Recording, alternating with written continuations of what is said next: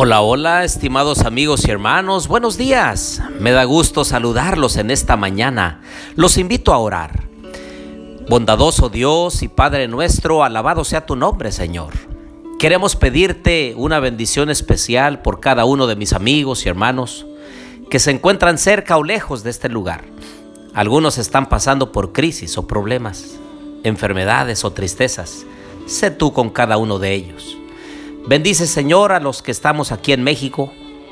Bendice a los que residen en el extranjero. Donde quiera que estén, Señor, tu mano poderosa puede estar sobre ellos. Enséñanos hoy a través de tu palabra y ayúdanos, Señor, a estar atentos a tu voz. Lo pedimos en Jesús. Amén. Bien, les doy la bienvenida a nuestro estudio y reflexión de la palabra de Dios. Les habla su amigo y hermano Marcelo Ordóñez desde el puerto de Veracruz, México. Abran su Biblia, por favor, en Apocalipsis 12:12. Por lo cual alegraos cielos y los que moráis en ellos Ay de los moradores de la tierra y del mar, porque el diablo ha descendido a vosotros con gran ira, sabiendo que tiene poco tiempo. Es una de las grandes advertencias que el apóstol Juan nos hace en el Apocalipsis, pero que hay otros versículos de la Biblia que nos alertan contra el enemigo, sus acechanzas, sus fechorías y sus mentiras. Segunda de Corintios 11:14 dice, y esto no es sorprendente, porque el mismo Satanás se disfraza de ángel de luz. Y si regresamos a Apocalipsis 13:13, dice, también hace grandes señales, de tal manera que incluso hace descender fuego del cielo a la tierra delante de los hombres. Y noten el verso 14, engaña a los moradores de la tierra con las señales que se le ha permitido hacer en presencia de la bestia, diciendo a los habitantes de la tierra que le hagan una imagen a la bestia que fue herida de espada y revivió.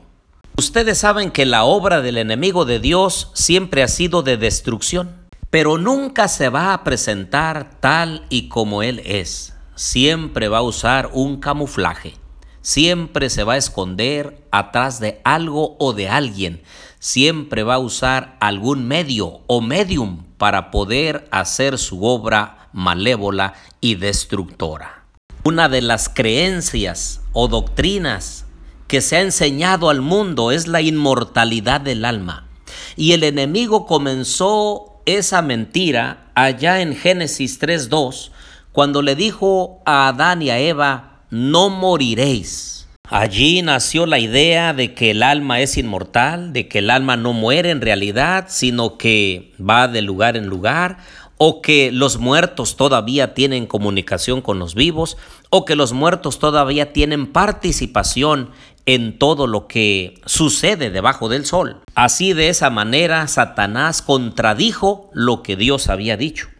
Ahora, en otro pasaje de la escritura, en Ezequiel 18, 4 y 20, dice que el alma que peque, esa es la que va a morir. Pero el enemigo más bien eh, interpreta esas palabras y dice, no, el Señor quiere decir que el alma que peque no moriría, sino que viviría eternamente, ya sea en la miseria o en el paraíso. Pero para entender el estado de los muertos es muy importante que nosotros podamos comprender la fórmula de la vida está en Génesis capítulo 2 y versículo 7. Entonces Jehová Dios formó al hombre del polvo de la tierra, sopló en su nariz aliento de vida y fue el hombre un ser viviente. Así que nuestra vida está formada por dos elementos, del polvo de la tierra y el aliento de vida que proviene de Dios. Ahora miren cuál es la fórmula de la muerte. Eclesiastés 12:7 dice, antes que el polvo vuelva a la tierra como era, y el espíritu vuelva a Dios que lo dio. Si vamos a la raíz griega, entonces veremos que la palabra espíritu es la palabra neuma, que nosotros sabemos que viene de neumático, una llanta, lo que tiene es caucho por fuera y por dentro es el espíritu o el neuma que es aire solamente. Cuando una persona deja de respirar, exhala su último aliento y entonces pierde la vida.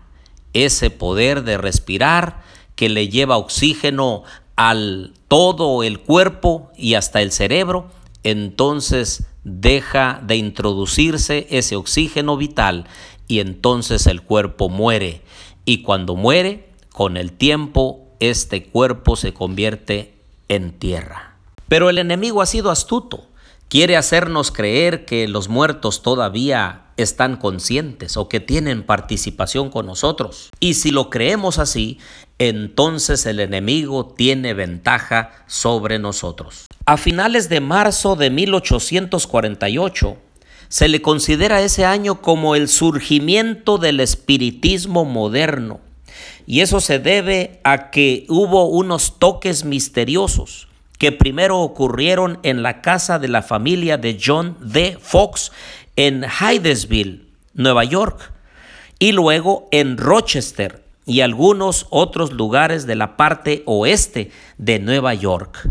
A partir de ese momento hubo un renacimiento o un despertar en el espiritismo, porque allá en 1852 en Cleveland, Ohio, se congregaron todos aquellos que se consideraban espiritistas. Un informe señala que en marzo de 1853 ya había decenas de miles de mediums y no menos de medio millón de firmes creyentes en las manifestaciones espiritistas en los Estados Unidos. Por eso nosotros los cristianos debemos estar apercibidos contra estas enseñanzas contrarias a la palabra de Dios. Y decimos con contundencia, una persona que muere no se va al cielo, tampoco se va al infierno, mucho menos se queda en un estado de purgatorio. Apocalipsis 26 nos aclara, bienaventurado y santo el que tiene parte en la primera resurrección. La segunda muerte no tiene poder sobre estos, sino que serán sacerdotes de Dios y de Cristo y reinarán con él mil años es decir, todos aquellos los que hayan recibido a Jesús como su Salvador personal. Cuando Jesús venga por segunda vez, los levantará del polvo y les dará vida eterna. Pero aquellos muertos que no hayan aceptado a Jesús como su Salvador personal, Apocalipsis 25 dice, pero los otros muertos no volvieron a vivir hasta que se cumplieron mil años. Así que el punto más relevante es que cada uno de nosotros tome la decisión de abrir nuestro corazón a Dios, pedirle que el Señor more en él y podamos ser regenerados a la imagen de Dios. Que nuestro carácter pueda asemejarse al del Señor, de amor, de bondad, de misericordia, de bien. Hoy que tenemos vida, tenemos la oportunidad de tomar decisiones correctas que honren y glorifiquen a Dios y que sea para un buen futuro. Pero todo aquel que ha fallecido descansa en el polvo de la tierra. No debiéramos tener ninguna participación con ellos. No debiéramos hablarles como si ellos estuvieran con vida o como si ellos tuvieran comunicación con nosotros. Mucho menos contratar a alguna persona para que tenga comunicación entre nosotros con los muertos. La Biblia lo llama a esto abominación. Eclesiastés 9:5 nos confirma y dice, porque los que viven saben que han de morir, pero los muertos nada saben, ni tienen más recompensa. Su memoria cae en el olvido. También perecen su amor, su odio y su envidia. Ya nunca más tendrán parte en todo lo que se hace debajo del sol. Debemos estar apercibidos contra los engaños del enemigo, porque un día tendremos que negar lo que vemos, lo que miramos, lo que escuchamos. Porque si no lo aprueba el Señor, si no está amparado con la Biblia, entonces tendremos que negarlo. Porque el enemigo incluso se puede hacer aparecer como uno de nuestros amigos queridos o como uno de nuestros familiares más cercanos. Por eso te animo a que tu vida y mi vida estén arraigadas en la roca eterna que es Cristo Jesús y en su santa palabra. Por eso en esta mañana te digo, que el Señor te bendiga y te guarde.